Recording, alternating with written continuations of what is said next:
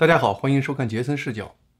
有网友让我谈一下目前美国和世界的时局。好，我今天就谈谈在后疫情时代世界面临的两个主要问题，一个是通胀，一个是战争。我这里说的后疫情时代，不是未来疫情在世界彻底结束的时候，而是呢人们对疫情最初的恐慌感开始消失的时候。你比如说，目前我们就处在这个后疫情时代的起始阶段。二月十三日和二月二十日，我做了两期有关比特币的节目后，我看到一个网友给我留言说：“杰森讲啥？什么东西火？”虽然呢，对网友的说法我心里感到很受用，但是呢，我也有自知之明。当时我的感觉就是，网友是不是把这个关系搞倒了？其实是因为比特币火了，我才去讲那两期节目呀。但是呢，后来发生的事情还真让我不得不又不时的想起这个留言。三月二十七日，因为我看到加密货币对这个社会不容忽视的影响，决定集中两期节目是谈以太币。当时呢，我选择以太币，主要是因为呢，它在加密货币过程中非常重要的一个技术地位，并没有对它的市场价值、未来走势有任何的考虑。但是我三月二十七号的节目做完以后，我发现以太币就一直在暴涨。目前我发现，在我做完节目后三个星期。以太币已经涨了百分之四十二，而四月十号，我感觉呢又有必要讨论一下，在黄金价格低迷的情况下，如何投资黄金的问题。而且呢，我破例在那期节目谈了我针对黄金的一个操作办法，并且用黄金公司股票符号是 NEM 做了例子。啊，抱歉啊，这里有抱歉，我可能在四月十号的节目中把 NEM 口误成了 NEW。但是呢，因为我明确讲的是大的金矿公司，核心概念应该不会因为这个口误产生歧义。那期节目过后，我注意到，在过去这一周，NEMM 的公司的股票又涨了百分之七。当然了，我这里要再次强调，千万别把我这个频道当成投资指南频道。出现上述这些现象，主要是因为呢，我这些年因为跟踪各种社会热点二十来年了。培养出了一些对未来热点的直觉。当然了，更重要的因素是因为有句话叫做“时势造英雄”。你其实说老实话，如果那几期节目我没有讲比特币或者黄金，我选择讲比如说美国标普五百指数或者讲加拿大的房地产等等，你会发现这东西也会在我节目后上涨。当然了，涨的幅度可能没有比特币或者我说的那个 NEM 金矿公司。在过去这周涨得那么快，但是他们也都在涨。当然，我这一说，你大概就明白我想说啥了，就是把我真正锻造成出口成金的那个幕后英雄，其实是什么？是通胀。通胀这个问题，我其实在三月十三号我那期节目中已经讨论过了。目前各国央行用大量印钱的方式应对疫情，在这个大背景下，未来资金向某个领域流动的速度。将会决定这个领域价格上涨的速度。当然了，其中一些具体概念和理论，你如果没看，你去看看那期节目。这期节目呢，我不想从理论上讲，我想从更个人的经历感性上来讲。我用我过去这三周的一些个人感性经历来谈一谈我对目前通胀的真实感受。首先呢，是我一个买车的经历。我这个人呢，用惯一个东西就喜欢一直用。我二零一八年买了一个车，感觉价钱、性能都不错。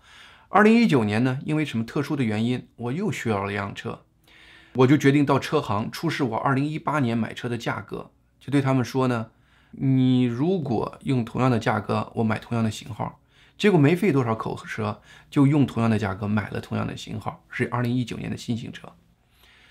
那么今年二零二一年，我又需要了辆车。那么前两天呢，我就把二零一九年当时买车的那个收据拿到同样一个车行，问他们能不能在二零一九年的价格上加一些通胀的价钱，然后再卖我一辆同样型号的车。结果这个车行的人呢，能给我的最好价格，居然是我二零一九年总车价上面加了百分之十二，而且告诉我没有什么讨价还价的余地。他说呢，他们整个销售非常好，不愁卖。而且呢，卖车的人还给我找出有关汽车芯片紧缺车厂不得不停工这样的新闻给我看。他说呢，他们目前汽车库存量是历年平均存量的一半儿。当我们表示不能接受这个价钱，从车行走出来的时候，我太太还奇怪说，那个卖车的老兄好像一点没有挽留我们的意思。我告诉我太太，他还真不是在跟我们玩心理游戏，市场目前就是这样。再一个，我的经历是买房的经历。对于像美国北卡莱罗来纳州房地产市场，历史上我个人的印象，那个地方的市场总是一种不温不火的状态，很少听那个地方的房价会暴涨。虽然最近我是反复听人有人说啊，北卡三角区那边的房地产已经疯了，大家都是在抢房子，但是呢，我个人感觉还是很难理解。那么我就决定亲自去试试。周三我就联系了一个北卡的中介，说我周六计划去那里看一些房子，希望他给我提供一些房源。那么中介很快给我发来目前市场上符合我要求的大概五到六个房子，就是甚至有的房子直接说他房子结构都有问题，那样的房子都发给我了。我呢看了半天，看上眼的就只有一个当天刚刚上市的一个房子。我当我把我的选择告诉我的中介以后。没有多长时间，中介就反给我消息说那个房子已经卖了。后来呢，我不得不在剩下的房子再筛选，基本上呢也都是我看上一个给中介一说，中介说那房子已经卖了。这样呢，我就不断的降低标准，然后再加上陆陆续续有一些房子上市，在周五中午的时候，我们好不容易确定了三个我们星期六早上要看的房源。结果等星期六上午我到现场的时候，中介告诉我，我们看中的三个房子。都已经卖出去了，这种情况让我非常惊讶。后来我就联系了我佛罗里达的中介朋友，他告诉我，他们那儿的情况基本上也是这个情况。一个像样的房子出来，要价只是所有人给价的最低参照值，大家拼命都在你要价上加钱，有的甚至一个房子出来，上面要给要价加百分之十的价格才能抢到这个房子，甚至有的会超过百分之十。最近《华尔街日报》有一个报道说，今年一月底的时候，美国有一百零四万套房子在售，比去年同期跌了百分之二十六。而这个在售的房子是过去近四十年美国在售房子数量的最低记录。目前呢，待售的房屋比美国有执照的房地产经纪人的数量还少，卖房的人比可卖的房子要多。根据我历史上的经验呢，一般的美国二手房很火的时候，你去买美国的新房也不会是个问题。我历史上有这样的经历，因为呢，美国大部分地区土地供应量几乎是无限的，所以说呢，新房的供应量潜在是无限的，你只要要，他就给你盖。但是呢，后来我问新房的时候，给我的回答说，这次跟历史上都不一样，各地中介都告诉我。每一个新房后面都有十到二十人在排队等待，因为呢，美国现在建筑工人非常难找，建房的速度成了整个市场的瓶颈。新房的价格呢，还不能现在告诉你，因为啥呢？因为建筑商说建筑材料不停在涨，一个月一个样，所以说，他们价钱很难定。所以说你就是现在定了新房，第一你买不到，第二呢，可能价钱会比你定的时候要高很多。从我上面谈的这两个方面，我们可以看到一个共同点，就是目前社会上钱真是太多。同时的话呢，因为物质和劳动人员的短缺，在很多领域出现了供不应求这样的一个市场现象。也就是说呢，很多领域价格上涨是通胀和供应不量不足两个主要原因共同促成的。那么我们回头看这两个原因。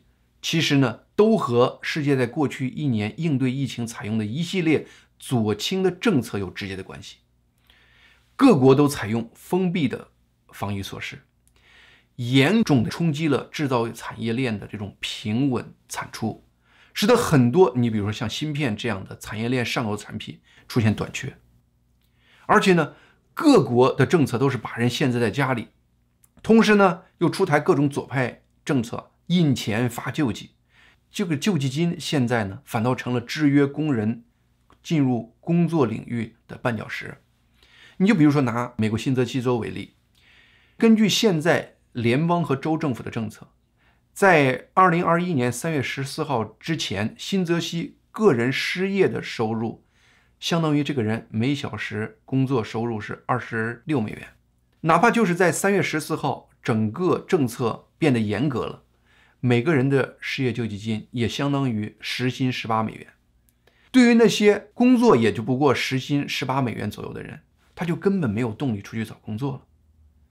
那么很多小企业主就发现，现在找工人非常难。很多人就说了：“说我整天说什么数以万计、数以百万计的人失业，但是奇怪的是，我招工的时候根本找不到这些人。”其实这种情况不光发生在美国，我在加拿大有一个专门开法术公司的一个朋友告诉我，他能出的工资水平，目前在加拿大也根本找不到工人。把人圈在家里，用印钱的方式刺激经济。从经济学的角度看是非常愚蠢的，因为其结果呢是社会上有钱，但是呢社会上没有货。这种刺激经济的办法，刺激起来的不是经济，而刺激起来的只能是物价。同时，从社会学角度看，这种政策的问题更大。众多资产价格疯涨，反过来会刺激人的投机心理，从人的认知上，使得价值和人勤劳努力产生脱节感。我以前谈到的，比如说加密货币 Dogecoin，就是狗狗币，完全当时是以开玩笑的方式创造出来的一个有无限供应量的一个虚拟概念，但是它最近却在无理性的狂涨，这根本上还是社会上钱多和投机心理重的结果。所以，人类本次应对疫情的左倾措施，其灾难性的后果，人类会在后疫情时代很长一段时间承受。世界很多国家可能会出现第三世界化。好，下面我们开始谈第二个话题：战争。战争离我们还有多远？目前世界最大的战争威胁来自于中共和美国对于后疫情时代对世界未来力量涨跌认知上的差异。习近平提出了世界在东升西降，东方会升起，西西方像美国这样的国家会衰落下去。而且呢，习近平说呢，中国现在可以平视世界了。其实呢，现在中共做的不是平视，而是俯视。那么，习近平一说，这就已经成了目前中共在国际事务中行动的根本理论指导了。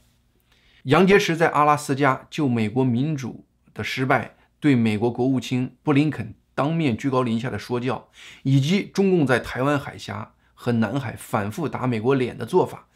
都是这个后疫情时代习近平理论的这个具体体现。四月十六号，拜登和日本首相菅义伟在华盛顿会晤后发表了一个美日联合声明。在我看来，整个声明其实围绕就是两个字儿：中共。拜登政府呢，他本身没有领头单挑中共的勇气，他一直想采用的政策就是在世界结盟来共同针对中共。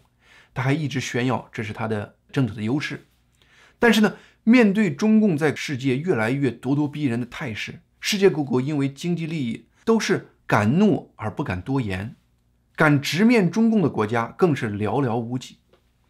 此时呢，这个世界都是期待美国去领头的，而不是呃希望美国跟他们结成平等的伙伴，一块儿拥上去跟中共干。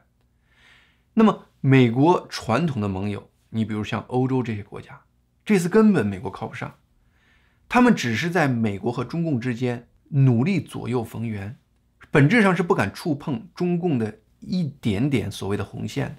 你就比如说，中共最近对于香港人的英国特别护照发了一些话，那么德国官员为了不让中共生气，主动执行中共的政策，停止承认香港人的英国特殊护照。他们声称呢，香港人的英国特殊护照只是一个旅行证件。因为香港是中国的一部分，他们需要拿中共提供的中国护照才能在德国长期停留。其实英国也没好到哪儿去。你比如说，英国的海军非常担心激怒中共，担心到什么程度？他们皇家海军新搞了一个航母，这个航母计划呢穿过南中国海，然后进行首航。但是到台湾海峡的时候，为了不激怒中共。硬是不敢直接走台湾海峡，而是从台湾东部的海域绕过去。尽管全世界都承认台湾海峡是一个国际航道，你就可以看到欧洲这些国家对于中共的态度。在这样的情况下，他们可能跟美国结盟，一块跟中共发生真正的军事冲突吗？你就连和中共有直接经济、军事冲突的，被称为印太小北约的，像日本、印度、澳大利亚、美国这四个国家，在最近的一次被称为雷西纳对话的印度外交会议上，在台湾对抗中国时，讨论是否作为四国的一部分，这四个国家应该共同采取针对中共的军事行动。讨论这个话题的时候，印度和日本的军方不愿意明确表态回答这个问题。而回过来，我们谈这次美日联合声明，两国依然只是重申了美国和日本的美日安保条约，而且呢，只是明确了它也适用于日本目前管辖的钓鱼岛，在武力保护台湾问题上依然没有明确的态度。在中共目前东升西降的这个认知大态势下，美国和盟友在台湾问题上仍然采用他们传统的模糊态度。这个时间越长，我说战争的风险就越大。四月十七号，《南华早报》有一个观点性文章，这个文章说呢，台湾对于美国来说没有当年柏林对美国在地缘战略上重要。他的理由是说呢，说当年美国死保柏林是担心一旦柏林失守，西德人会放弃北约，而在冷战中采取一个中立的态度。这个文章提出的观点非常危险，也非常错误。虽然美国从法律上，在历史上已经放弃了对台湾武力保护的这样的一个承诺，美国和全世界其实都非常清楚，台湾是美国影响力的核心区域。如果美国允许中共在他的眼皮底下取得台湾的控制权，世界格局从此会根本上改变。